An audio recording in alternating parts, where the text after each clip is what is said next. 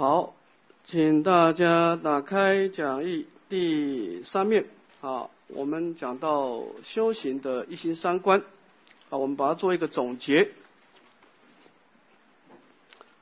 佛教不管你修什么法门，它有一个共同的原则，叫做因缘果报。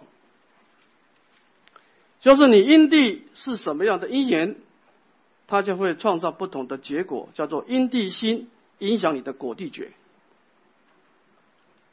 这个是所有的法门都通用的，没有例外，除非你是外道啊。那么这个法门当然也适用于净土啊。所以，当我们创造一句佛号的时候，这个符号到底会给我们产生什么样的结果？答案是不一定。因为你能念的心接触所念的佛的时候，是心力跟佛力的交互的感应作相互作用。就是说，你的心去接触佛号的时候，这个佛号是一个广大的福田，广大的田，它有升起无量水果的可能性。但是，如果你今天的心是一个葡萄的种子，你把它跟佛号接触。这个佛号最多也能够创造葡萄，只是这个葡萄在佛力的加倍之下，比其他的葡萄大一点而已。但是它的本身还是葡萄，对，就是这样子。你不可能说，哎，我的种子是葡萄啊，请你帮我变成苹果，没有这回事情阿弥陀佛都没有本事改变因缘法，因为他来到凡夫的世界，他要遵守因缘所生法的，所以。这个地方就有一个问题，就是说你的心跟符号接触，你是怎么想的，你就栽培什么种子。这个地方有三种的思想，就栽培的三，就为以后埋下的三种结果。第一者，为了离苦得乐而念佛，一般人都是这样子的，因为他没有学佛之前，他的心就想离苦得乐嘛。然后他学佛以后，也没有经过大乘佛法的教育，当然也是这个心态嘛。其实他身体不舒服了，他就念佛。但离苦得乐有个问题啊，当痛苦解决的时候，他就不念佛了，因为你的心态就这样子嘛。所以你这个佛号在你的生命当中，只是让你从痛苦过渡到快乐的一个过渡的过程啊。你从来没有想要把佛号往生嘛，所以佛号当然就给你要的东西啊。入一切诸佛如来是法界生的，入一切众生心想中嘛。你是这么想的嘛？这个符号在你生命的定位就是这样的一个位置嘛？佛陀只能满你的愿啊，就是你的心跟符号接触的时候，你种下一种离苦得乐的种子，这个符号未来会让你大富贵。第二种人为了往生而念佛，他能够看到娑婆世界的苦地，所以他的心跟符号接触的时候，他栽培的是一种。向你往生的因地，临终一定往生，因为他所有的符号都是跟往生相应的。临命终的时候，他那些曾经念过往生的符号都会现前帮助他，把他引导到极乐世界去，叫因果相符。第三种呢是最好，为了成佛而念佛，为了不地道而求生净土。啊，他能够的心跟阿弥陀佛接触的时候。他不但是向于往生，而且还向于佛道。那么这个佛号会把他带到极乐世界，还会不断的陪着他。到了极乐世界，这个佛号力量没有消失，会不断的陪他从初地到二地到十地，直到成佛为止。所以这个佛号它有三种功能，关键是你的心跟佛号的接触那一刹那。你是怎么想的？很关键了，就决定这个佛号的力量了。好，所以我们现在呢，净土中啊，要能够把佛号的力量发挥到最大，我们就必须要提升我们内心的档次。怎么提升呢？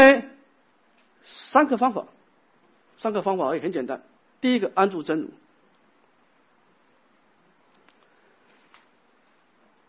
我们要处理过去，我们要开创未来。第一个，先调整我们的心态。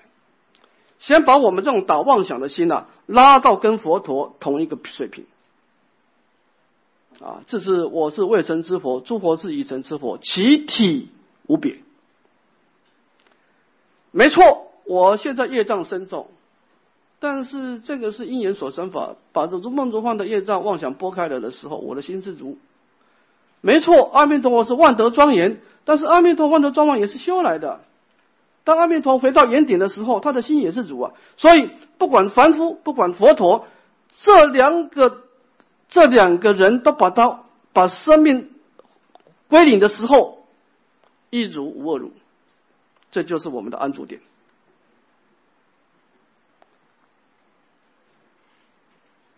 所有的思想要建立在没有思想的基础之下，站在本来没有思想的角度来建立一个往生的思想。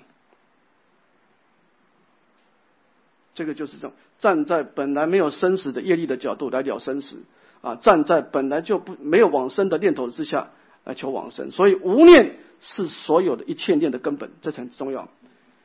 你一定要先站在无念，你才有资格去创造新的念头啊。所以这个是一个楞严法华的思想，就是众生本具一念的心性，就是站在无念的角度来修念头。那么修什么念头呢？修两个念头。当我们安住无念的时候，你就有资格做两件事。第一个，走出过去，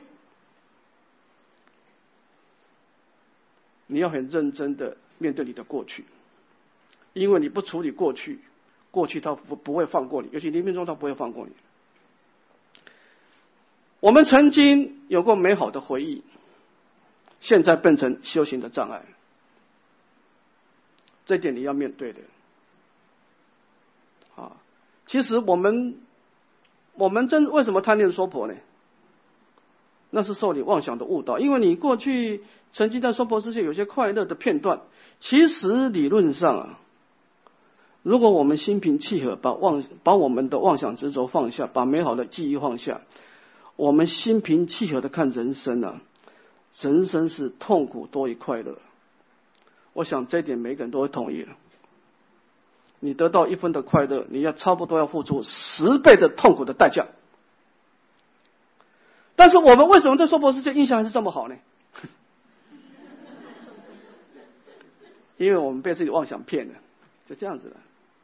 因为我们记得他的好，我们用妄想来解，就是说我们站在站在妄想的眼镜去看人生嘛。其实我们没有一个人直接的去去面对娑婆世界，我们都是带着妄想来看娑婆世界嘛。我们看到的是他片段美好的一面嘛。啊，直到佛陀出世，把妄想放下，哦，原来娑婆世界的快乐是得不偿失啊，的确得不偿失。你想想看，你布施持戒忍辱这种善业，你把它丢到娑婆世界，这个快乐是有过失的。你这个善业把它回向净土，那是那就无有众苦但受诸乐，是不是？那既然摆在面面前，冥冥中两个选择，一个娑婆世界的快乐，一个极乐世界的快乐，我们不就是享受快乐吗？那我们为什么不不不享受无过失的快乐？但是为什么我们会临终的时候还是会选择继续留在娑婆呢？因为我们心中有妄想的误导。所以这个时候，我们怎么样摆脱过去那些美好的记忆，就关键了。空观的智慧，把它空掉。不管你用无常观，用无声观，慢慢慢慢，让过去的妄想沉淀下来，这叫摆脱过去。你必须要成功的从你的过去的经验、人生经验里面累积的颠倒妄想走出来。第二个，开创未来。你要有新的目标。我们的目标已在已经不再是娑婆世界的快乐，你怎么面对未来？啊，极乐世界的功德庄严。这这个开创未来，我们下一堂课再来说啊，怎么意念净土？我们今天的重点在于摆脱过去。当然，摆脱过去这个地方跟你安住真主又有关系了。因为你今天你说，哎，我直直接修框框可不可以？不要安住真主可不可以？你的效果就大打折扣了啊！我们举一个例子，春秋时代有一个楚国的国君，这个楚国的国君呢，他有一天去打猎呀，他有一个非常，他们这个历代的祖先留下一个非常好的这个啊，就是这种镶有珍珠的这个啊宝物的这个弓箭，就他打完猎以后啊，回来以后这个宝剑 丢掉了，这个弓箭找不到了，大家就很紧张啊，就找找找找，猜怎么找找不到。但这个楚国国君还是有修养啊，他最然就哈哈大笑，他讲一句话，说楚王失公，楚人得功，说我楚国国君把弓箭丢掉了，没关系，楚国人得到了，还是在楚国。这个人修养不错啊。孔夫子听到以后说，这个人有进步空间。你为什么都要说楚？楚人失公，楚楚人得功呢？那齐国不能得到弓箭吗？鲁国不能得弓箭吗？你应该说人失公，人得功就好了嘛。把楚字拿掉多好，胸量更大嘛。你看孔夫子的世界大同的思想。庄子听到孔夫子这样讲，他觉得孔夫子还不圆满，还有进步空间。你干嘛一定要讲人呢？猴子不能得到公吗？对不对？狮子不能得到功吗？你应该说施功得功就好了嘛。你看，三种人，三种心态，三种人生，三种胸量格局。楚王这个人啊，做国王刚刚好而已了，因为他心中啊，入一切众生心想中，他想象就是这个国王，所以他这辈子人生已经到顶了。他这个人做国王刚刚好了。没办法再突破了。那么孔夫子就以人为本，他想到是所有的人类，所以你看这个人就圣人了，他从国王提升到圣人啊。但是庄子就又比孔夫子，为什么以人为本呢？就是随顺自然嘛，整个自然法界都是山河大地，对不对？人只是其中一部分而已了，怎么能够以人为本呢？你要你要顺从整个大自然嘛。啊，所以我们看从三这这个人三个人讲的心态，我们可以看得出来三种的念想，三种不同的结果。所以你就知道安住很重要。为什么安住真如呢？站在佛的角度来修行呢？开始悟入佛罗之见就很重要，就是你这个种性啊。如果你不安住真如，直接修空观，效果差，时间慢。啊，站在本来清净的角度来对住妄想，啊，所以这个地方就很重要。站站在你本来就有可能往生净土的角度来忆佛念佛，啊，那么这个就是所谓的达妄本空，知真本有。所以安住真如以后呢，修习空观啊，走出过去，修习假观来开创未来。那么在整个因缘当中，我们知道修行以后，现在我们就有资格。现在谈前面谈到人对治的法。那么这么多的修行，当我们走出过去、开创未来、安住当下的时候，现在就要谈核心问题了：到底这么多的法门是在干什么？我们吃那么多药，到底是解决什么问题？啊，我们来看，往下看，众生的病根啊，这个地方是很多人不了解的。他这个，他一天到晚培养很多军队，他不知道这个道德到底这个贼王在哪里啊？那么，我们把因缘的法，人生的因缘分两块，一个叫做我们先看右边这个上下的箭头，一个叫做受用果报。我们人生有一半是来还债的，叫做万般皆是业，半点不由人。人生的确充满了很多的无奈。你会生长在什么家庭？你说了不算。你会跟谁结婚？谁会做你的小孩？你今生有多大的格局？只有一句话就说完了，就是万般皆是业，半点不由人。因为就是过去的业成熟了，啊，所以人生就算你修行也是一样，人生要先认命，站在认命的角度去开创未来，因为你不能不认账，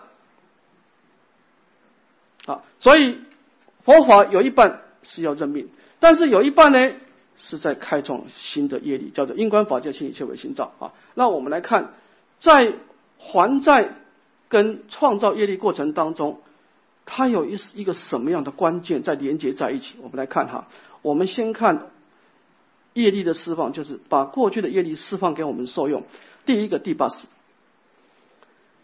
第八式它有两个特点：第一个保存业力，第二个释放业力啊。它可能把我们过去所造的善恶业保存起来，最后强者先迁，哪一个先成熟，就把它释放出来啊。我们前身因为有人的业力最强，所以出现的人，有这个人以后呢，我们产生一种恒审思量，一种主宰的自我。我们从今以后会以自我为中心。然后以自我为中心去打妄想，打妄想有两种可能，一个是美好的思想，也可能是邪恶的思想。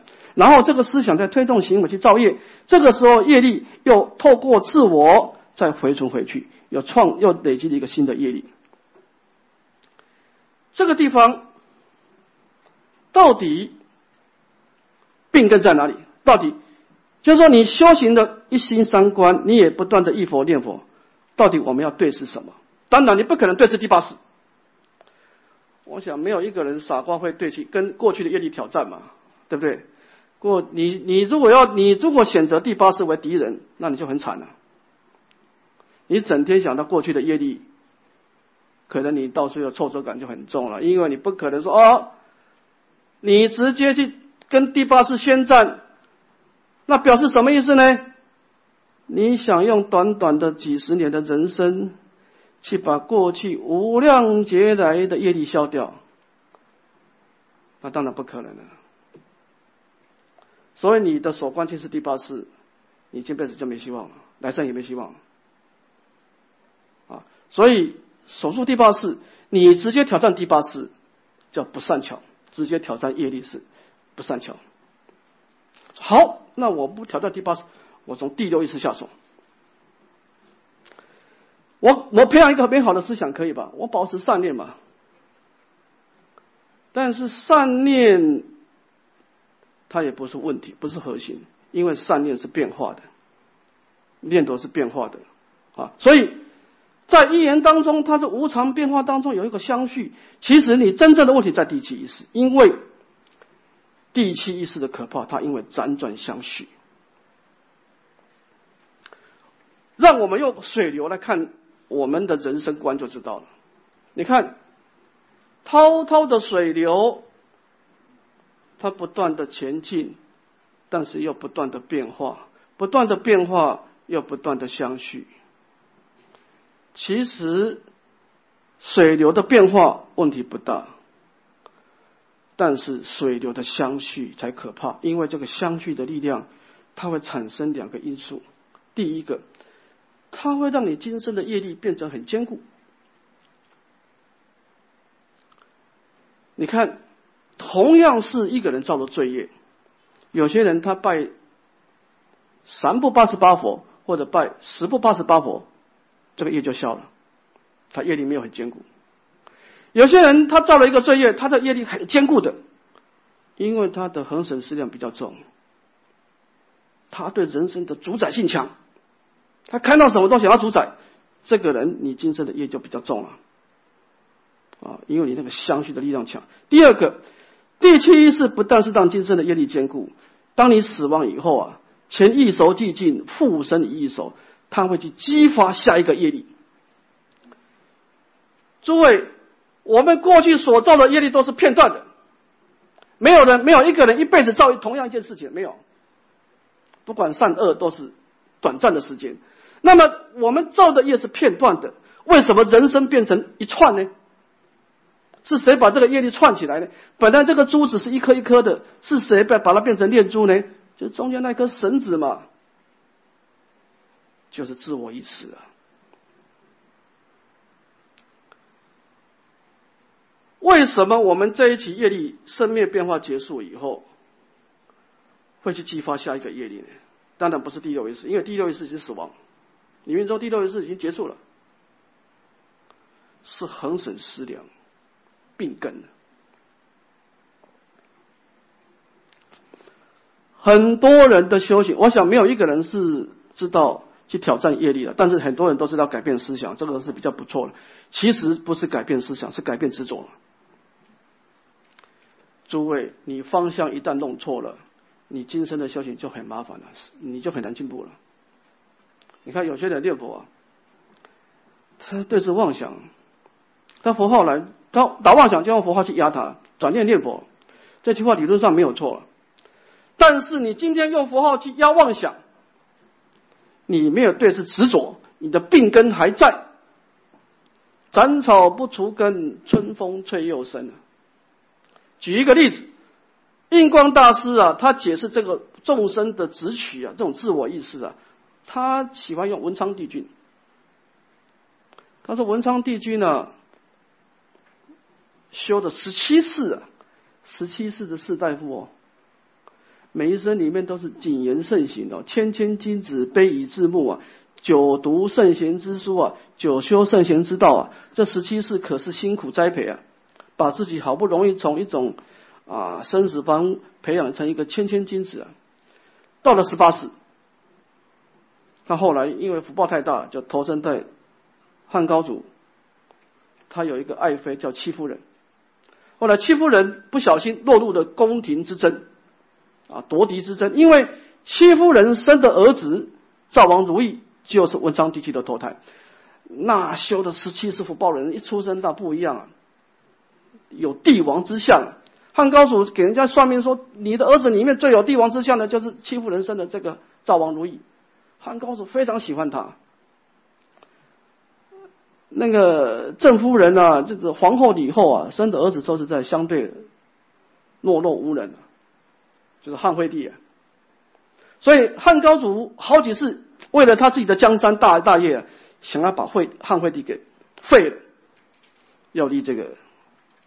赵王如意，但是李后这个人太厉害了，他结合所有的功臣，樊哙啦，啊张良啊，向汉高祖力荐，汉高祖没办法，这些都是开国功臣，他知道他不能一意孤行了，一意孤行他死了以后，这些功臣不辅佐赵王如意，那国家肯定要乱了，啊废长立幼啊啊，所以他在大众的要求之下，只好打消念头。但是这件事情当然激怒了李后，李后认为是欺负人在这个地方啊挑拨的，所以汉高祖一往生以后，李后掌权，就把欺负人给杀死了。杀死以后呢，他知道赵王如意已经到了蜀地了，他他说你你你母亲生病了，你赶紧回来，把赵王从赵国把他调回皇宫里面，也把他杀死了。临临死之前。赵王如意说：“我们母子啊，对你无冤无仇啊，你如此的伤害我，我一定要报仇的啊！就因为你的嗔心变成一条毒龙啊，这个过程就不讲，反正这个毒龙就跟李后两个人之间恩恩怨怨了啊。那现在印光大师就讲一句话了：为什么一个谦谦君子会变成毒龙呢？当然，你可以说环境造成，李后欺人太甚，当然你也可以这样讲哈。”你你一这样刺激它，再好的精子也变成一只毒龙了，是吧？但是佛法不能这样讲，佛法是不能把责任推给外界的，一切为心造。就是你在修行的时候，你没有动摇地气意识的主宰，你没有对人生真正的看看破放下，所以你被外境牵动啊，也只怪你修邪意不精啊，也只能怪你这样子。你你今天。你一天到晚除草，也不拔草，也把那个草的根拔掉嘛？就是说，为什么今天印光大师讲，为什么这个人会退转？为什么这个人修行了几十年，你一刺激他，他照样起烦恼？斩草不除根了，春风吹又生了。他所有的修行都没有触动他的自我意识，他那种恒常相续的主宰性都没有去。触动生死根本啊。我们现在很多人修行了，对治业力有之，改变思想有之，消除执着没有。所以我们现在为什么现在很多人业力很重呢？因为业力的，就是说，其实业力的可怕，就是念珠为什么会相续呢？因为它中间有一条线的，否则念珠是不能串在一起的啦。我们有很多的业力，但是只有业力是不能得果报啊！你一定要有一个对娑婆世一种，你你就是你想要主宰娑婆世界，这个地方是最可怕的，病根。我再讲一次啊，大业往生不是要你把业力消掉，你也没那本事了，因为时间太短，业力太多。大业往生是让你真正的放弃主宰，不管它好坏，我不要了，可以吧？你把主宰娑婆世界的主宰放弃，这个业力就不能得果报了，不能得果报了，因为缺乏那条线。但是可惜的是，一般人的修行，他会去对治业力。他也会去改造思想，但是他不会去对峙那个深处的我爱子。问题就在这儿，所以他的业力就很坚固了，辗转相续哈。所以这个地方就是说，你不管拜佛也好，你不管修止观也好，诸位，生命短暂，法门太多。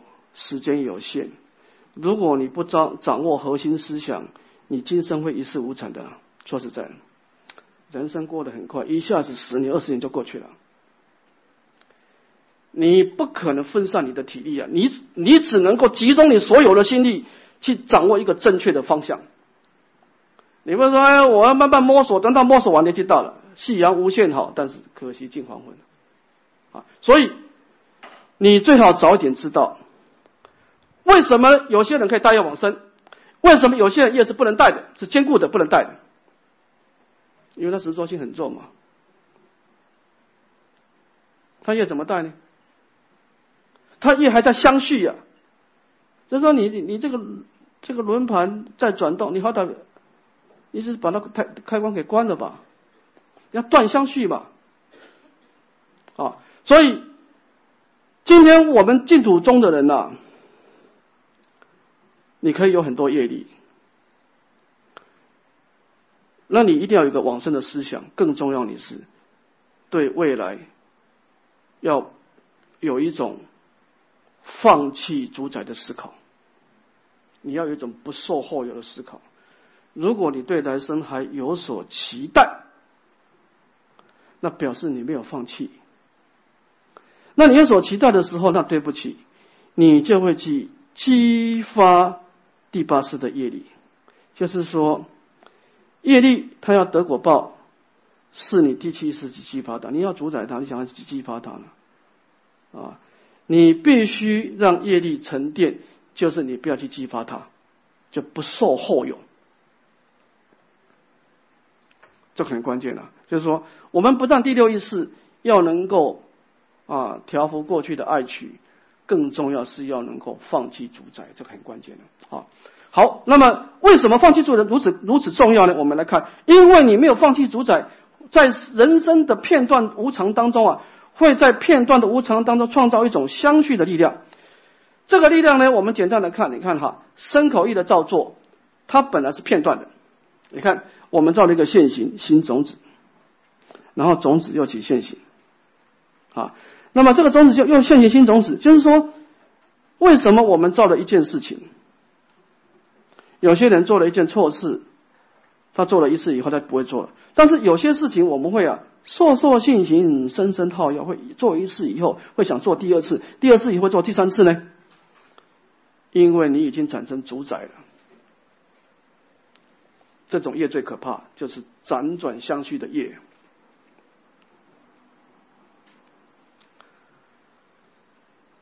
大业往生，这个业必须要断相续，但是前提是这样，就是说，这个业你曾经做过，这个妄想你曾经打过，但是你现在放弃了，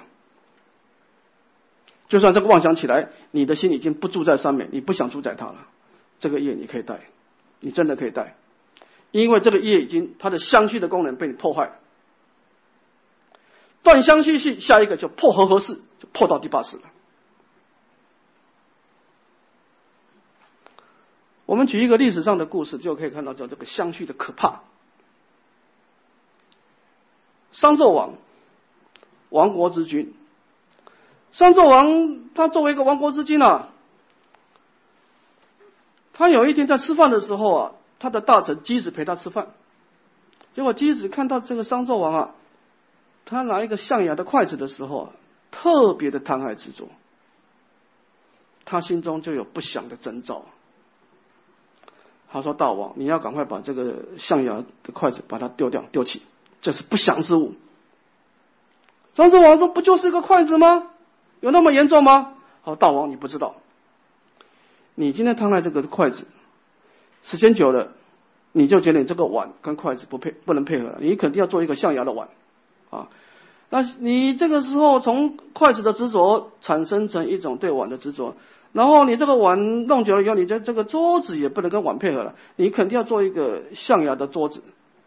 然后你就这个房子跟这个桌子也不能配合啊，你要搞一个象牙的房子出来。时间久了，你这个国家就亡了。结果商纣王没有听他的建议，这果然商纣王果然是亡亡国了。我们不能够说像即使有神通，不是，只能够说他有智慧，因为。他今天不是看到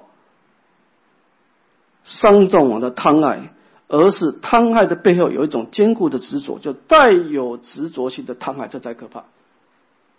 因为这像滚雪球一样，它在辗转相续。所以诸位，一个净土中的人，你要注意啊！你现在可以检查你的身口意的业啊。如果这个业还在烁烁现行，辗转相续。这个业你是不能带的，这种业越多，你是越越走不了，啊，就是你现在还在说说学习，当然已经开始在对峙了，在调伏的，它已经叫做不增长了，这个业可以带。所以我们现在把业障深重做一个全新的定义，什么叫业障深重？不是说哦，你过去造了很多烧到一万，不是不是这个，从净土宗角度不是这样看的。净土中，只要能够带的业都不是问题。你不能带的业越多，你对这个业还在执着，还在造作，你就是业障深重。净土中是这个定义不是比谁业多了，是你对这个业还在执着，因为你已经在，你就是说这个业力啊，业力本身不可怕，但是可怕的是你不断的去激发它。它本来已经沉淀的，好，你不断的激发它。第八是按照楞严经的说法，它是一团污浊的水啊。第八是那叫那叫一个脏字啊。你现在对第八识只能做一件事情，让它沉淀下来，你不要再去刺激它了。所以楞严经为什么说楞严王三昧？他正念真如以后，第一个破我法二死，就是说你要放弃主宰，建立一个无所得的概念。就是说，当一杯水已经很脏、很多垃圾的时候，你用筷子去搅它，那后果不堪设想。后果不堪设想。我们当然不可能把第八世清干净嘛，你哪有那个本事？第八世这个垃圾堆、垃圾场，它不是今生的，那是多生多劫。我们每一生都丢了很多垃圾下去，到现在没法处理了。但是你可以怎么样？把第八世封起来，把它打包起来，叫待业。就是你第七一世的执着，所以问题在第七世了。放弃，所以一个人能不能往生，跟你的放看破放下是有关系的，看破相是有关系的，啊，因为这个直直接影响到你的业力的相续。哈，好，我们来看，既然你我们懂这个道理以后，我们就这个谈修行方法啊，放弃主宰，皈依弥陀。是整个净土中的核心思想。什么叫做建立一个往生的思想呢？简单的就是说，我对娑婆世界的后续没有主宰性了，我对极乐世界的未来充满了期待。好，我们来看修行方法。第一个专修法门，自心信要啊，十念必生愿。我们把它念一遍啊，请，请谁？哦，你对对，你说你把它念一遍，请合掌。嗯，设我得佛。十方众生至心信要，欲生我国，乃至十念，若不生者，不取正觉，唯除忤逆，诽谤正法。好，我们来看第一个善导大师是怎么样修皈依的。他说呢，设我得佛，十方众生。那么这个十方众生呢，是讲他的根基。这个十方众生，按照善导大师的说法是谁呢？是生死罪恶凡夫，他的业障一点都不少啊，他的心也没有成就圣道，还是凡夫的心啊。但是呢，这个业障深重，一天到晚打妄想的心呢，他完成的两个重要的功德，成就一种往生的心态。第一个，自信心要一生我国，这是核心。自信心要一生我国呢，善导大师叫做顺从本愿，就是他已经建立一个。向以往生的心，这个向以往生的心有两个条件：第一个，决定生性自身现世罪恶生死凡夫，况且以来常莫常流转，无有处理的因缘。他相信自己啊，业障深重，求出无门。我已经没有办法处理我的业障，这第一个。第二个，决定生性比阿弥陀佛四十八愿摄受众生，无依无力，趁彼愿力，定得往生。相信阿弥陀佛一定可以救拔我。那么他已经培养一种顺从本愿往生的心态以后，临命中乃至十念，这个十念不能当数目讲，就是相续称念乃至敬业成就。但是看这个意思，佛陀用十这个佛号的数目不多啊，所以他的核心思想在往生的心，而不是佛号的数目。那么这个一个业障深重的凡夫，因为培养一种往生的心态，顺从本愿。临终相续的提起符号，就能够超越生死，除非忤逆回谤正法的重罪。所以他这个皈依啊，诸位，善导大师的皈依有三种智慧的关照在里面。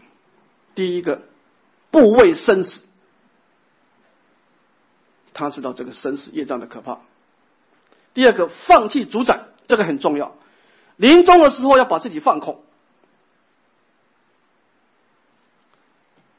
你如果还想去主宰娑婆世界，你娑婆世界这一这一这一这一这个脚就踏不出去了。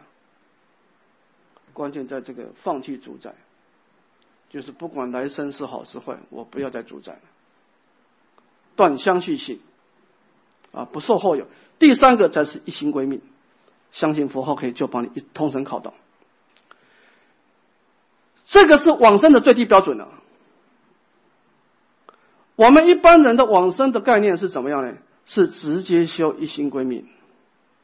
我们很多人临终的时候没有不畏生死，不知道说的生死不知道怕，也没有放弃主宰，这个往生的心不成立，不成立。就是说，你往生，你对弥陀的皈依是带有对说婆世界。若有若无，隐隐约约的贪爱，你对说来生还有某种程度的主宰，而升起的皈依，这种皈依是不记住的。按照善导大，但按照善导大师的思想是不记住的。善导大师第他提出的皈依的思想，要不畏生死，放弃主宰，就是我没有本事了。我完全听，我现在以后就完全听阿弥陀佛的。我们我现在对来来生，我一点都没有念想。反正我念头所动念头起心动念都是无非是罪，无非是业，所以我对自己的念想我完全放弃了。没有念想是最好的念想。然后我把生命交给阿弥陀，这个人万修万能去，因为他的业力。得不到他的第七意识的激发，所以业力不能动。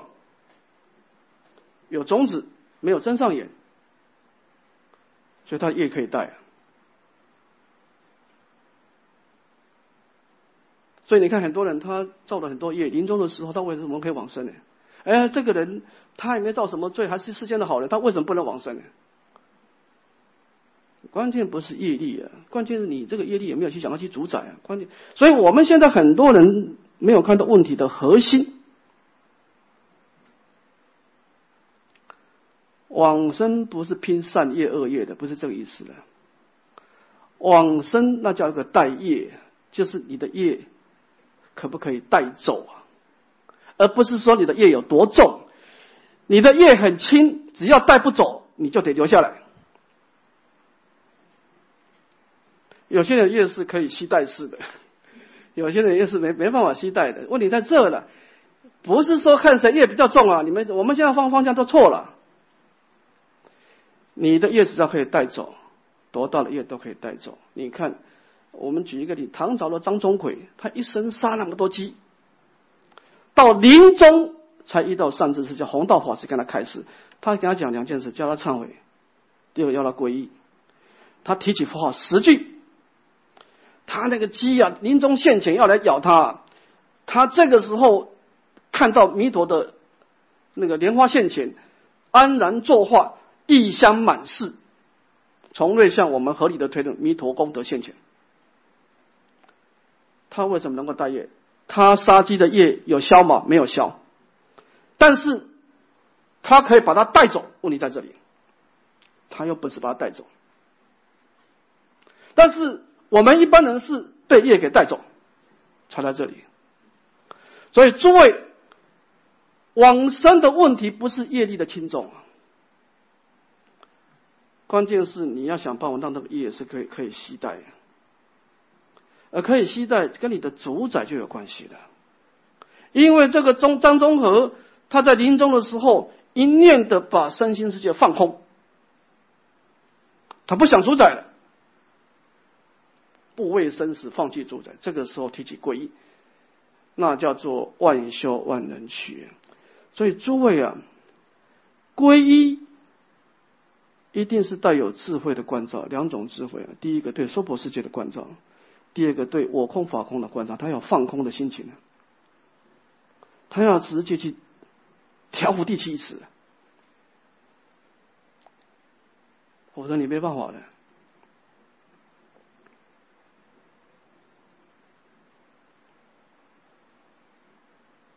这样讲好了。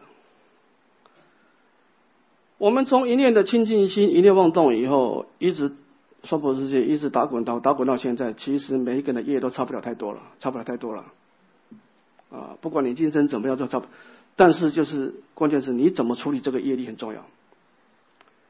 你像你现在这个业，每一个人，你只要往你要学过为师，你要往回头看，你看到你第八世的阿赖耶识的仓库啊，每一个人都摇摇头啊，没办法，这可怎么好啊？如果业力有体相的话，净虚空不能容受，每一个人都差不多。但是问题是你怎么处理它呢？你怎么把这个业力变成可以带走呢？问题在这了。所以善导大师提出最简单的方法：三种关照。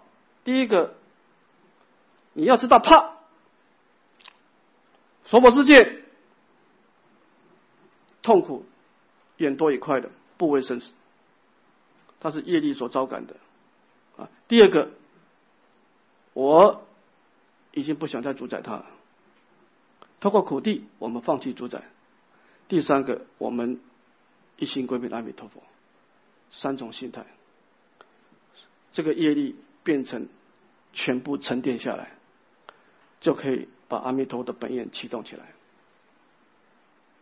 啊，这是善导大师的皈依的方法。当然，偶遇大师皈依方法更高明，但是这是基本功哦，这基本功哦，这种皈依是基本功，不是我们一般人就是啊，该打妄想打妄想，该执着执着啊，提起佛号，这种皈依不记住，不记住，啊，好，我们啊今天从因缘观啊谈到了主宰性啊，放弃主宰哈，那我们明天开始谈第二个。从言教的思想怎么修皈依啊？也就是说，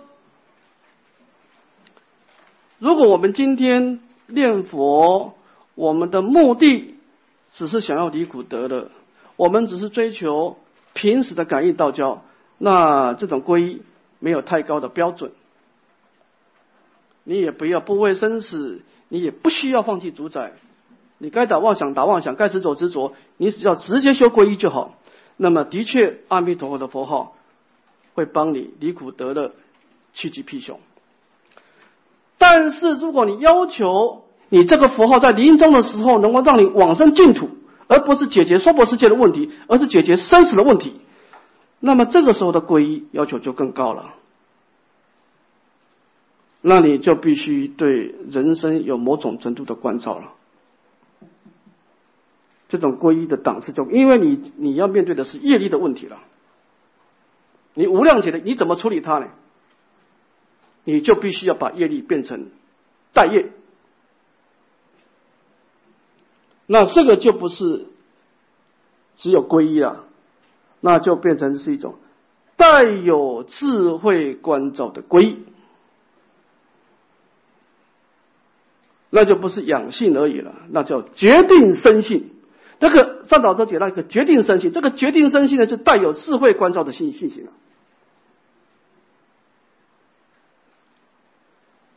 第一个，他看到娑婆世界的痛苦。第二个，他看到娑婆世界不能再主宰了。第三个，他看到极乐世界阿弥陀佛的功德伟大。他有三种关照，那么升起皈依，结果往生了。啊，是这个意思啊。好，我们今天先上到这。那么第二种皈依，我们明天再谈。哈，向下文长复再来日回向。好，请大家打开讲义第三面。好，我们讲到修行的一心三观，啊，我们把它做一个总结。佛教不管你修什么法门，它有一个共同的原则，叫做因缘果报，就是你因地是什么样的因缘，它就会创造不同的结果，叫做因地心影响你的果地觉。这个是所有的法门都通用的，没有例外，除非你是外道啊。那么这个法门当然也适用于净土啊。所以，当我们创造一句佛号的时候，这个佛号到底会给我们产生什么样的结果？答案是不一定，因为你能念的心接触所念的佛的时候，是心力跟佛力的交互的感应作相互作用，就是说。你的心去接触佛号的时候，这个佛号是一个广大的福田，广大的田，它有升起无量水果的可能性。但是，如果你今天的心是一个葡萄的种子，你把它跟佛号接触，这个佛号最多也能够创造葡萄，只是这个葡萄在佛力的加倍之下，比其他的葡萄大一点而已。但是它的本身还是葡萄，对，就是这样子。你不可能说，哎，我的种子是葡萄啊，请你帮我变成苹果，没有这回事情阿弥陀佛都没有本事改变因缘法，因为他来到凡夫的世界，他要遵守因缘所生法的。所以这个地方就有一个问题，就是说你的心跟符号接触，你是怎么想的，你就栽培什么种子。这个地方有三种的思想。就栽培的三，就为以后埋下的三种结果。第一者，为了离苦得乐而念佛，一般人都是这样子的，因为他没有学佛之前，他的心就想离苦得乐嘛。然后他学佛以后，也没有经过大乘佛法的教育，当然也是这个心态嘛。其实他身体不舒服了，他就念佛。但离苦得乐有个问题啊，当痛苦解决的时候，他就不念佛了，因为你的心态就这样子嘛。所以你这个佛号。在你的生命当中，只是让你从痛苦过渡到快乐的一个过渡的过程啊！你从来没有想要把佛号往生嘛？所以佛号当然就给你要的东西啊！入一切诸佛如来是法界生的，入一切众生心想中嘛？你是这么想的嘛？这个符号在你生命的定位就是这样的一个位置嘛？佛陀只能满你的愿啊！就是你的心跟佛号接触的时候。你种下一种离苦得乐的种子，这个符号未来会让你大富贵。第二种人，为了往生而念佛，他能够看到娑婆世界的苦地，所以他的心跟符号接触的时候，他栽培的是一种向你往生的因地，临终一定往生。因为他所有的符号都是跟往生相应的。临命终的时候，他那些曾经念过往生的符号都会现前帮助他，把他引导到极乐世界去，叫因果相符。第三种呢是最好，为了成佛而念佛，为了不地道而求生净土。啊，他能够的心跟阿弥陀佛接触的时候，他不但是向于往生，而且还向于佛道。那么这个佛号会把他带到极乐世界，还会不断的陪着他。到了极乐世界，这个佛号力量没有消失，会不断的陪他从初地到二地到十地，直到成佛为止。所以这个佛号它有三种功能，关键是你的心跟佛号的接触那一刹那，你是怎么想的，很关键了，就决定这个佛号的力量了。好，所以我们现在呢，净土中啊，要能够把佛号的力量发挥到最大，我们就必须要提升我们内心的档次。怎么提升呢？三个方法，三个方法而已，很简单。第一个，安住真如。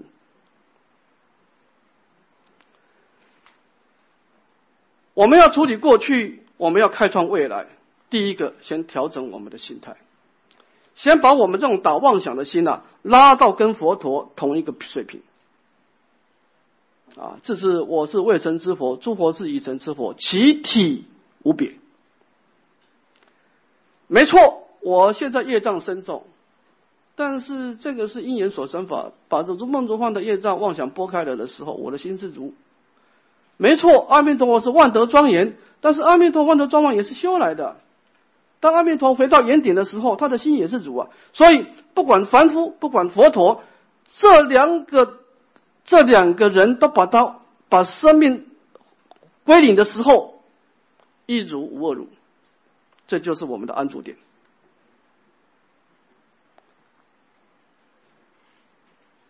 所有的思想要建立在没有思想的基础之下，站在本来没有思想的角度来建立一个往生的思想。这个就是这种站在本来没有生死的业力的角度来了生死啊，站在本来就不没有往生的念头之下来求往生。所以无念是所有的一切念的根本，这很重要。你一定要先站在无念，你才有资格去。创造新的念头，啊，所以这个是一个楞严法华的思想，就是众生本具一念的心性，就是站在无念的角度来修念头。那么修什么念头呢？修两个念头。当我们安住无念的时候，你就有资格做两件事。第一个，走出过去，你要很认真的面对你的过去，因为你不处理过去，过去他不不会放过你，尤其临命中他不会放过你。我们曾经有过美好的回忆，现在变成修行的障碍，这点你要面对的。啊，其实我们我们真为什么贪恋娑婆呢？那是受你妄想的误导，因为你过去曾经在娑婆世界有些快乐的片段。其实理论上啊，如果我们心平气和，把妄把我们的妄想执着放下，把美好的记忆放下。我们心平气和的看人生啊，人生是痛苦多于快乐。我想这点每个人都会同意了。你得到一分的快乐，你要差不多要付出十倍的痛苦的代价。但是我们为什么对娑婆世界印象还是这么好呢？因为我们被自己妄想骗了，就这样子的。因为我们记得他的好。我们用妄想来解，就是说，我们站在站在妄想的眼镜去看人生嘛。其实我们没有一个人直接的去去面对娑婆世界，我们都是带着妄想来看娑婆世界嘛。我们看到的是他片段美好的一面嘛。啊，直到佛陀出世，把妄想放下，哦，原来娑婆世界的快乐是得不偿失啊，的确得不偿失。你想想看，你布施持戒忍辱这种善业，你把它丢到娑婆世界，这个快乐是有过失的。你这个善业把它回向净土，那是那就无有众苦但受诸乐，是不是？那既然摆在面面前，冥冥中两个选择，一个娑婆世界的快乐，一个极乐世界的快乐，我们不就是享受快乐吗？那我们为什么不不不享受无过失的快乐？但是为什么我们会临终的时候还是会选择继续留在娑婆呢？因为我们心中有妄想的误导。所以这个时候，我们怎么样摆脱过去那些美好的记忆，就关键了。空观的智慧，把它空掉。不管你用无常观，用无声观，慢慢慢慢，让过去的妄想沉淀下来，这叫摆脱过去。你必须要成功的从你的过去的经验、人生经验里面累积的颠倒妄想走出来。第二个，开创未来。你要有新的目标。我们的目标已在已经不再是娑婆世界的快乐，你怎么面对未来？啊，极乐世界的功德庄严。这这个开创未来，我们下一堂课再来说啊，怎么意念净土？我们今天的重点在于摆脱过去。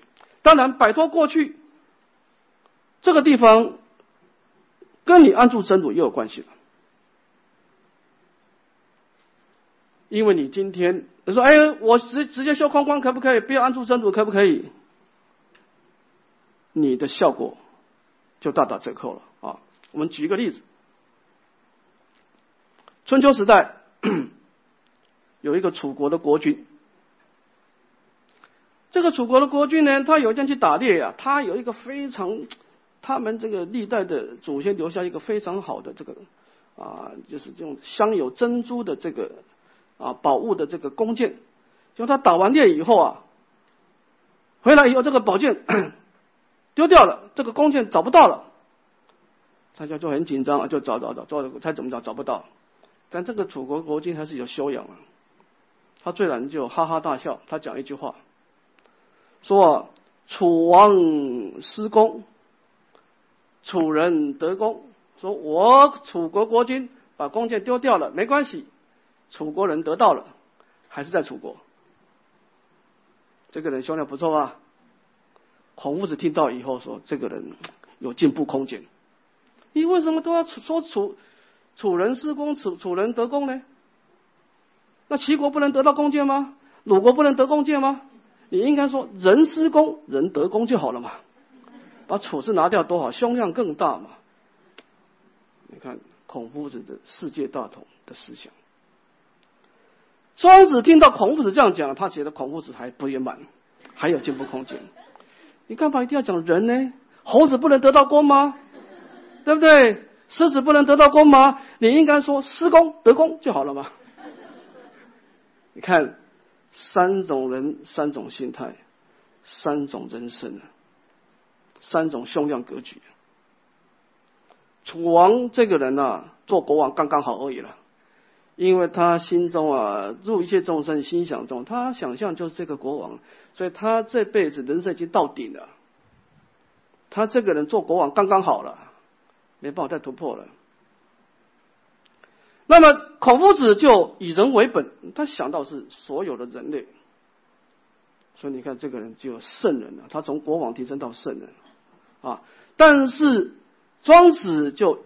又比孔夫子，为什么以人为本呢？就是随顺自然嘛，整个自然法界都是山河大地，对不对？人只是其中一部分而已了，怎么能够以人为本呢？你要你要顺从整个大自然嘛，啊！所以我们看从三子这这个人三个人讲的心态，我们可以看得出来三种的念想，三种不同的结果，所以你就知道安住很重要。为什么安住真如呢？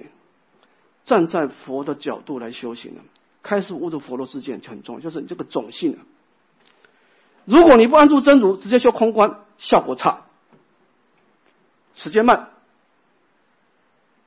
啊，站在本来清净的角度来对住妄想，啊，所以这个地方就很重要。站站在你本来就有可能往生净土的角度来忆佛念佛，啊。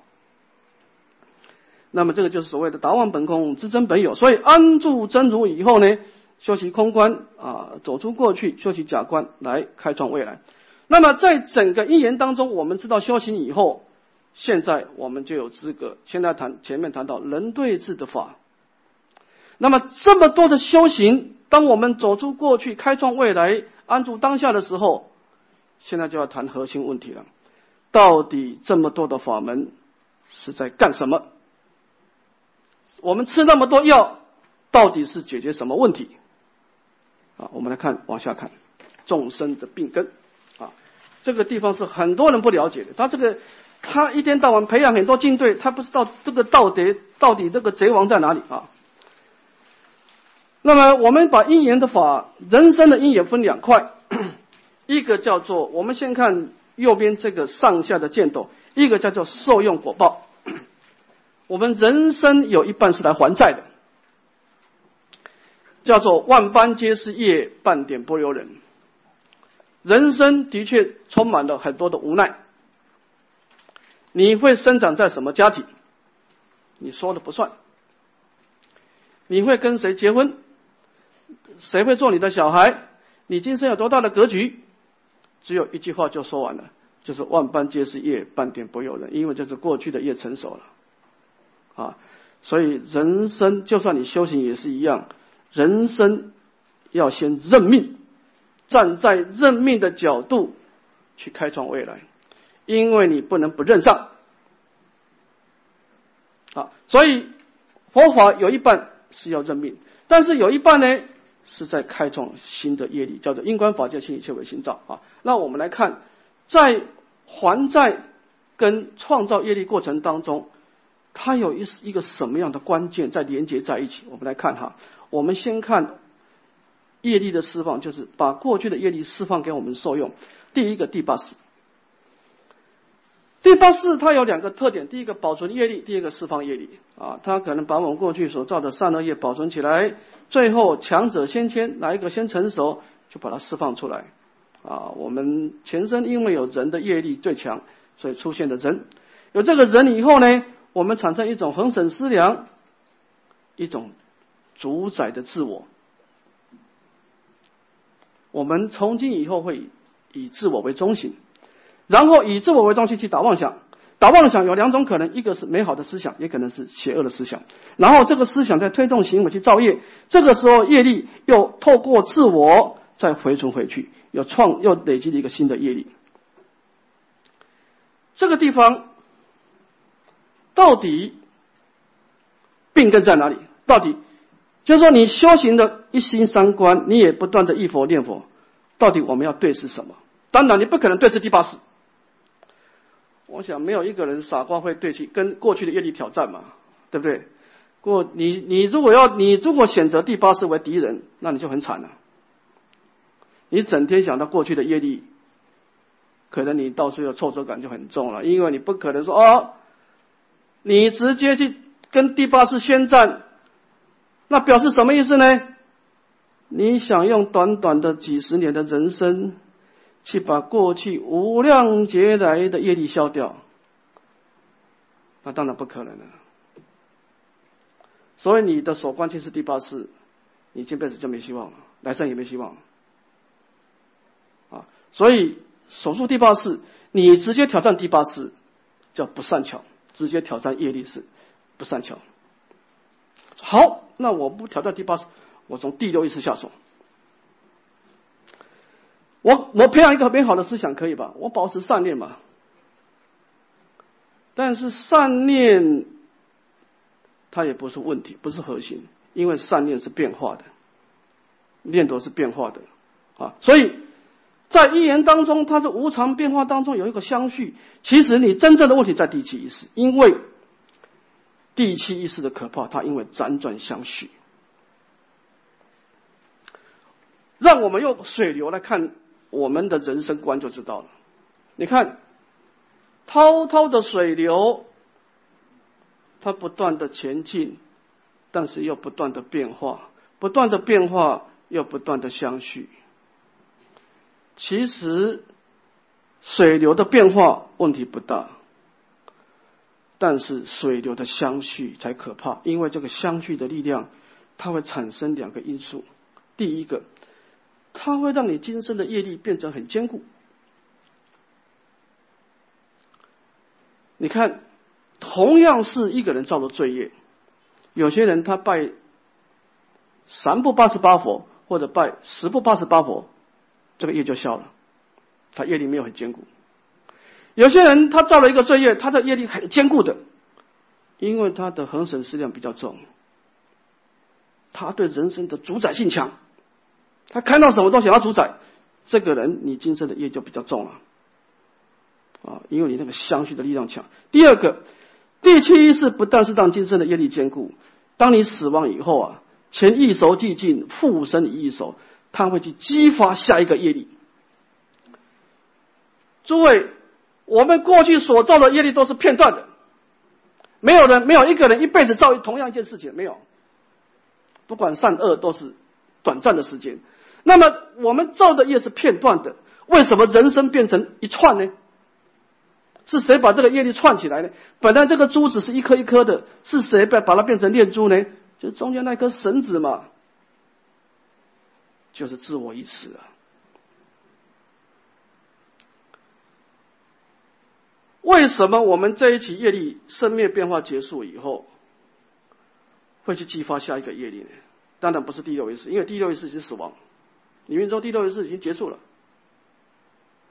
是恒审思量病根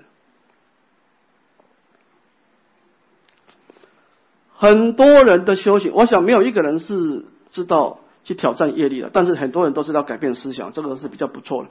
其实不是改变思想，是改变执着。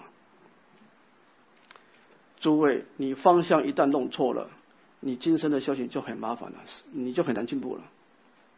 你看有些人念佛啊，他对着妄想，他佛号来，他打妄想就用佛号去压他，转念念佛，这句话理论上没有错。但是你今天用佛号去压妄想，你没有对是执着，你的病根还在。斩草不除根，春风吹又生举一个例子，印光大师啊，他解释这个众生的执取啊，这种自我意识啊，他喜欢用文昌帝君。他说文昌帝君呢，修的十七世啊，十七世的士大夫哦，每一生里面都是谨言慎行哦，谦谦君子，卑以自牧啊，久读圣贤之书啊，久修圣贤之道啊，这十七世可是辛苦栽培啊。把自己好不容易从一种啊生死方培养成一个谦谦君子啊，到了十八世，他后来因为福报太大，就投身在汉高祖，他有一个爱妃叫戚夫人，后来戚夫人不小心落入了宫廷之争啊夺嫡之争，因为戚夫人生的儿子赵王如意就是文昌帝君的投胎，那修的十七世福报人一出生那不一样啊。有帝王之相，汉高祖给人家算命说，你的儿子里面最有帝王之相的，就是戚夫人生的这个赵王如意。汉高祖非常喜欢他。那个郑夫人啊，就是皇后李后啊，生的儿子都是在相对懦弱无能，就是汉惠帝啊。所以汉高祖好几次为了他自己的江山大大业，想要把惠汉惠帝给废了，要立这个。赵王如意，但是李后这个人太厉害了，他结合所有的功臣，樊哙啦，啊张良啊，向汉高祖力荐，汉高祖没办法，这些都是开国功臣，他知道他不能一意孤行了，一意孤行他死了以后，这些功臣不辅佐赵王如意，那国家肯定要乱了，啊废长立幼啊。啊，所以他在大众的要求之下，只好打消念头。但是这件事情当然激怒了李后，李后认为是戚夫人在这个地方啊挑拨的，所以汉高祖一往生以后，李后掌权，就把戚夫人给杀死了。杀死以后呢，他知道赵王如意已经到了蜀地了，他他说你你你母亲生病了，你赶紧回来，把赵王从赵国把他调回皇宫里面。也把他杀死了。临临死之前，赵王如意说：“我们母子啊，对你无冤无仇啊，你如此的伤害我，我一定要报仇的。”啊，就因为你的嗔心变成一条毒龙啊，这个过程就不讲。反正这个毒龙就跟李后两个人之间恩恩怨怨了。啊，那现在印光大师就讲一句话了：为什么一个谦谦君子会变成毒龙呢？当然，你可以说环境造成。礼后欺人太甚，当然你也可以这样讲哈。你你一这样刺激他，再好的精子也变成一只毒龙了，是吧？但是佛法不能这样讲，佛法是不能把责任推给外界的，一切为心造。就是你在修行的时候，你没有动摇地气意识的主宰，你没有对人生真正的看看破放下，所以你被外境牵动啊，也只怪你修邪意不精啊，也只能怪你这样子。你你今天你一天到晚除草，也不拔草，要把那个草的根拔掉嘛。就是说，为什么今天印光大师讲，为什么这个人会退转？为什么这个人修行了几十年，你一刺激他，他照样起烦恼？斩草不除根了，春风吹又生了。他所有的修行都没有触动他的自我意识，他那种恒常相续的主宰性都没有去触动，生死根本啊！我们现在很多人修行了，对治业力有之，改变思想有之。消除执着没有，所以我们现在为什么现在很多人业力很重呢？因为业力的，就是说，其实业力的可怕，就是念珠为什么会相续呢？因为它中间有一条线的，否则念珠是不能串在一起的了。我们有很多的业力。但是只有业力是不能得果报啊！你一定要有一个对娑婆世一种，你你就是你想要主宰娑婆世界，这个地方是最可怕的，病根。我再讲一次啊，大业往生不是要你把业力消掉，你也没那本事了，因为时间太短，业力太多。大业往生是让你真正的放弃主宰。不管它好坏，我不要了，可以吧？你把主宰娑婆世界的主宰放弃，这个业力就不能得果报了，不能得果报，因为缺乏那条线。但是可惜的是，一般人的修行，他会去对治业力，他也会去改造思想，但是他不会去对治那个深处的我爱子。问题就在这儿，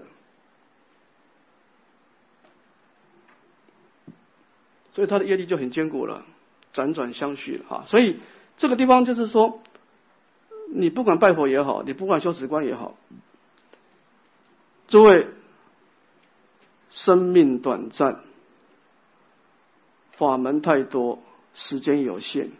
如果你不掌掌握核心思想，你今生会一事无成的。说实在。人生过得很快，一下子十年、二十年就过去了。你不可能分散你的体力啊！你你只能够集中你所有的心力去掌握一个正确的方向。你不说，哎，我要慢慢摸索，等到摸索完年纪到了，夕阳无限好，但是可惜近黄昏啊！所以你最好早点知道，为什么有些人可以大业往生，为什么有些人业是不能带的，是坚固的，不能带的。因为他执着性很重嘛，他业怎么带呢？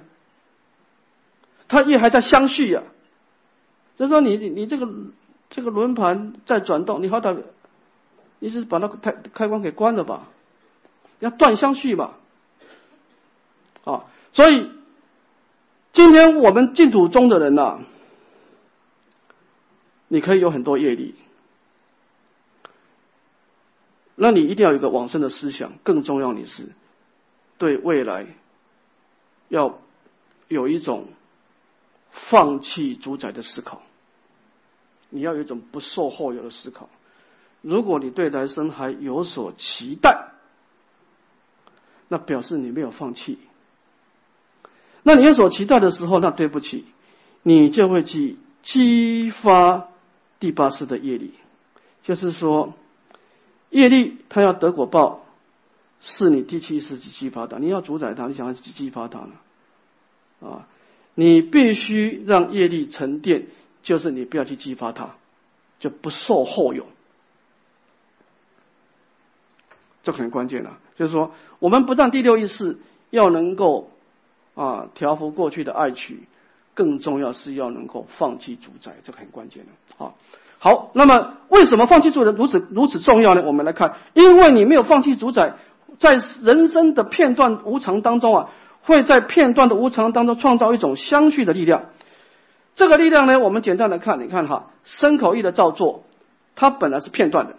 你看，我们造了一个现行新种子，然后种子又起现行，啊，那么这个种子就用现行新种子，就是说，为什么我们造了一件事情？有些人做了一件错事，他做了一次以后，他不会做了。但是有些事情我们会啊，烁烁信行，深深套要会做一次以后，会想做第二次，第二次以后做第三次呢？因为你已经产生主宰了。这种业最可怕，就是辗转相续的业。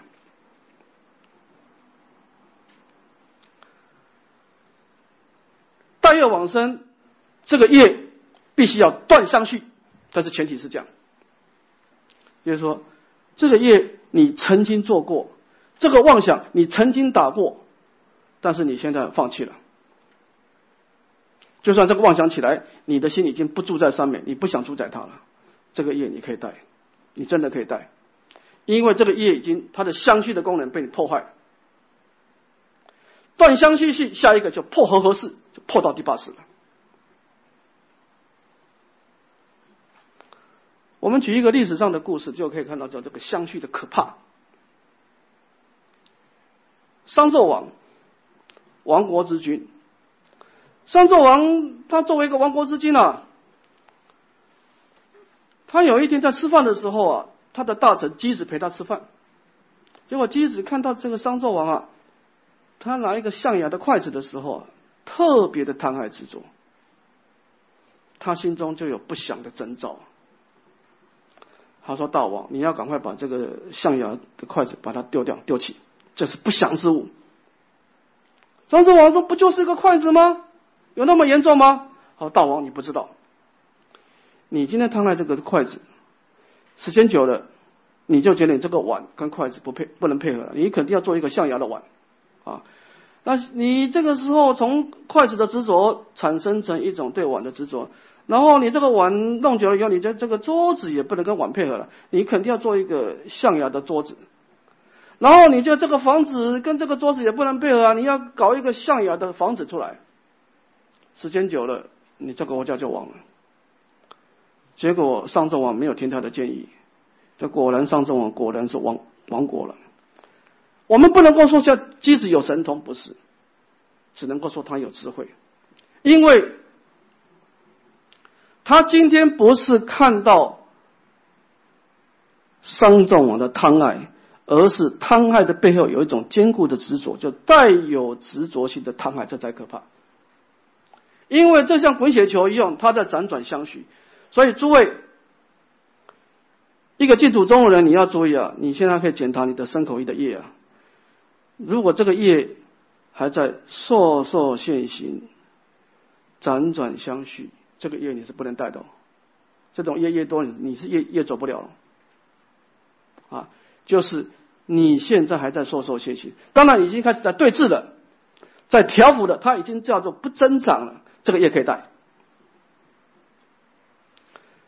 所以我们现在把业障深重做一个全新的定义。什么叫业障深重？不是说哦，你过去造了很多烧道一万，不是不是这个，从净土宗角度不是这样看的。净土中，只要能够带的业都不是问题。你不能带的业越多，你对这个业还在执着，还在造作，你就是业障深重。净土中是这个定义不是比谁业多了，是你对这个业还在执着，因为你已经在，你就是说这个业力啊，业力本身不可怕，但是可怕的是你不断的去激发它。它本来已经沉淀的好，你不断的激发它。第八是按照楞严经的说法，它是一团污浊的水啊。第八是那叫那叫一个脏字啊。你现在对第八识只能做一件事情，让它沉淀下来，你不要再去刺激它了。所以楞严经为什么说楞严王三昧？他正念真如以后，第一个破无法二死，就是说你要放弃主宰。建立一个无所得的概念，就是说，当一杯水已经很脏、很多垃圾的时候，你用筷子去搅它，那后果不堪设想，后果不堪设想。我们当然不可能把第八世清干净嘛，你哪有那个本事？第八世这个垃圾堆、垃圾场，它不是今生的，那是多生多劫。我们每一生都丢了很多垃圾下去，到现在没法处理了。但是你可以怎么样？把第八世封起来，把它打包起来，叫待业，就是你第七意识的执着。所以问题在第七世了，放弃。所以一个人能不能往生，跟你的放看破放下是有关系的，看破相是有关系的。啊，因为这个直直接影响到你的业力的相续。哈，好，我们来看，既然你我们懂这个道理以后，我们就这个谈修行方法啊，放弃主宰。皈依弥陀是整个净土中的核心思想。什么叫做建立一个往生的思想呢？简单的就是说，我对娑婆世界的后续没有主宰性了，我对极乐世界的未来充满了期待。好，我们来看修行方法。第一个专修法门，自心信要啊，十念必生厌。我们把它念一遍啊，请，请谁？哦，你对对，你说你把它念一遍好，请合掌。嗯。设我得佛，十方众生至心信要，欲生我国，乃至十念。若不生者，不取正觉，唯除忤逆，诽谤正法。好，我们来看第一个善导大师是怎么样修皈依的。他说呢，受我得佛，十方众生。那么这个十方众生呢，是讲他的根基。这个十方众生，按照善导大师的说法是谁呢？是生死罪恶凡夫。他的业障一点都不少啊，他的心也没有成就圣道，还是凡夫的心啊。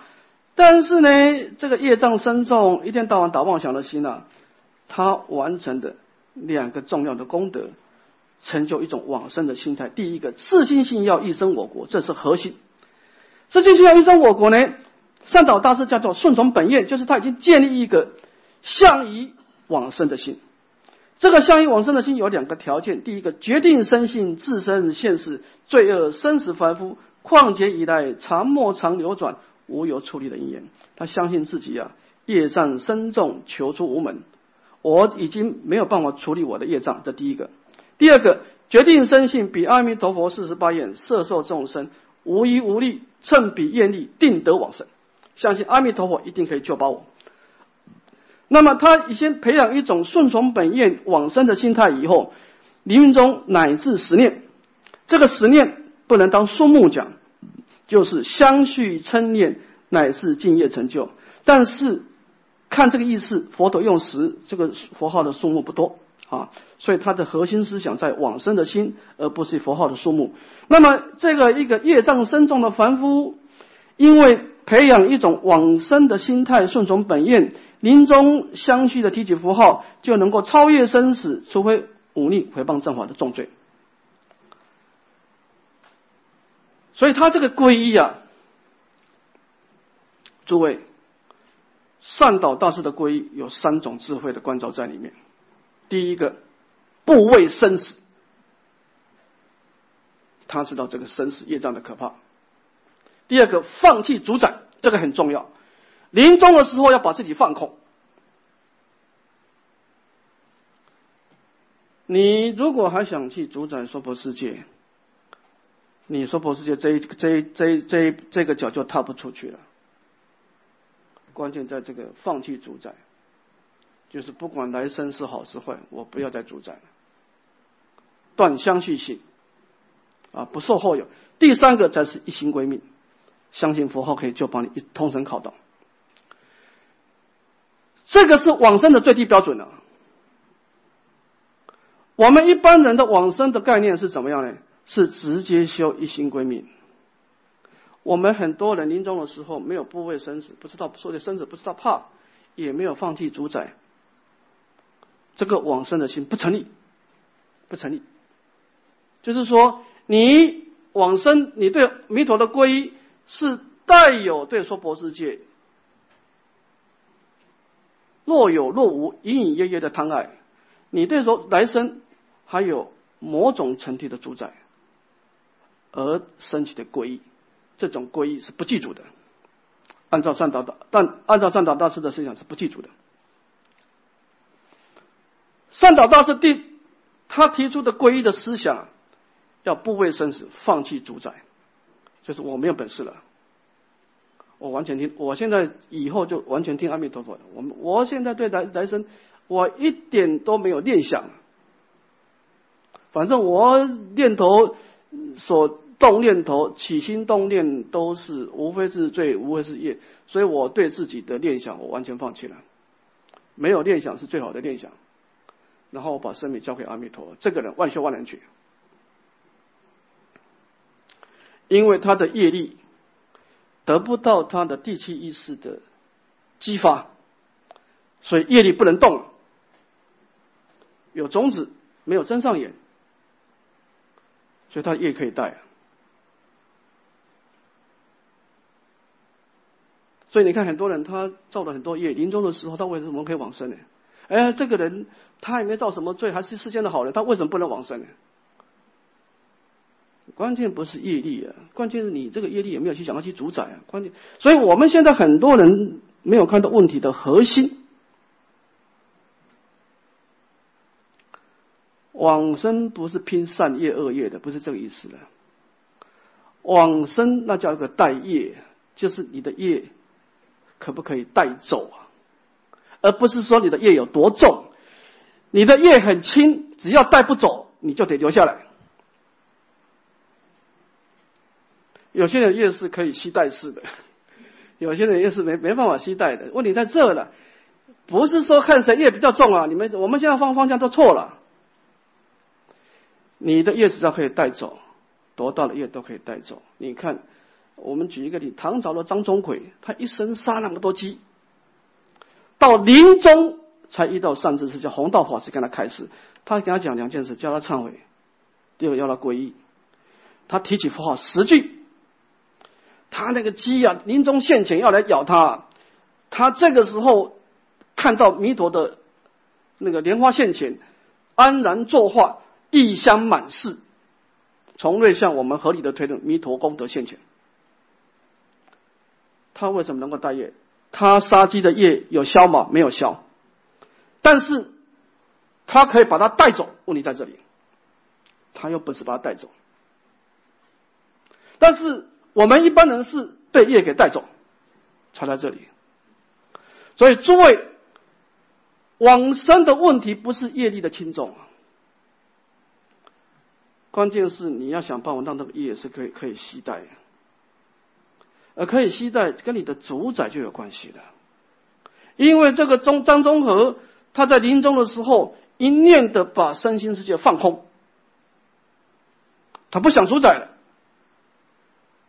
不畏生死，放弃主宰，这个时候提起皈依，那叫做万修万能去。所以诸位啊，皈依一定是带有智慧的关照，两种智慧啊，第一个对娑婆世界的关照。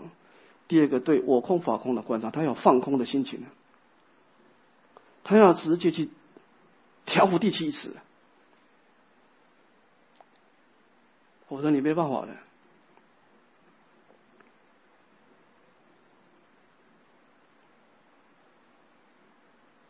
这样讲好了，我们从一念的清净心，一念妄动以后，一直。娑婆世界一直打滚到打滚到现在，其实每一个人的业都差不了太多了，差不了太多了。啊，不管你今生怎么样都差不，但是就是关键是你怎么处理这个业力很重要。你像你现在这个业，每一个人，你只要往你要学过为师，你要往回头看，你看到你第八世的阿赖耶识的仓库啊，每一个人都摇摇头啊，没办法，这可怎么好啊？如果业力有体相的话，尽虚空不能容受，每一个人都差不多。但是问题是你怎么处理它呢？你怎么把这个业力变成可以带走呢？问题在这了。所以善导大师提出最简单的方法：三种关照。第一个，你要知道怕，娑婆世界痛苦远多一块的，不为生死。它是业力所招感的，啊。第二个，我已经不想再主宰他了。透过苦地，我们放弃主宰。第三个，我们一心归命阿弥陀佛。三种心态，这个业力变成全部沉淀下来，就可以把阿弥陀的本愿启动起来。啊，这是善导大师的皈依的方法。当然，偶一大师皈依方法更高明，但是这是基本功哦，这基本功哦。这种皈依是基本功，不是我们一般人就是啊，该打妄想打妄想，该执着执着啊，提起佛号，这种皈依不记住，不记住。啊，好，我们啊今天从因缘观啊谈到了。主宰性啊，放弃主宰哈。那我们明天开始谈第二个，从言教的思想怎么修皈依啊？也就是说，如果我们今天念佛，我们的目的只是想要离苦得乐，我们只是追求平时的感应道交，那这种皈依没有太高的标准。你也不要不畏生死，你也不需要放弃主宰，你该打妄想打妄想，该执着执着，你只要直接修皈依就好。那么的确，阿弥陀佛的佛号会帮你离苦得乐，趋吉避凶。但是如果你要求你这个佛号在临终的时候能够让你往生净土，而不是解决娑婆世界的问题，而是解决生死的问题，那么这个时候的皈依要求就更高了。那你就必须对人生有某种程度的关照了。这种皈依的档次就，因为你你要面对的是业力的问题了。你无量劫的你怎么处理它呢？你就必须要把业力变成代业。那这个就不是只有皈依了，那就变成是一种带有智慧关照的皈依。那就不是养性而已了，那叫决定生性。那个上导者解那个决定生性，这个决定生性呢，是带有智慧关照的信信息了。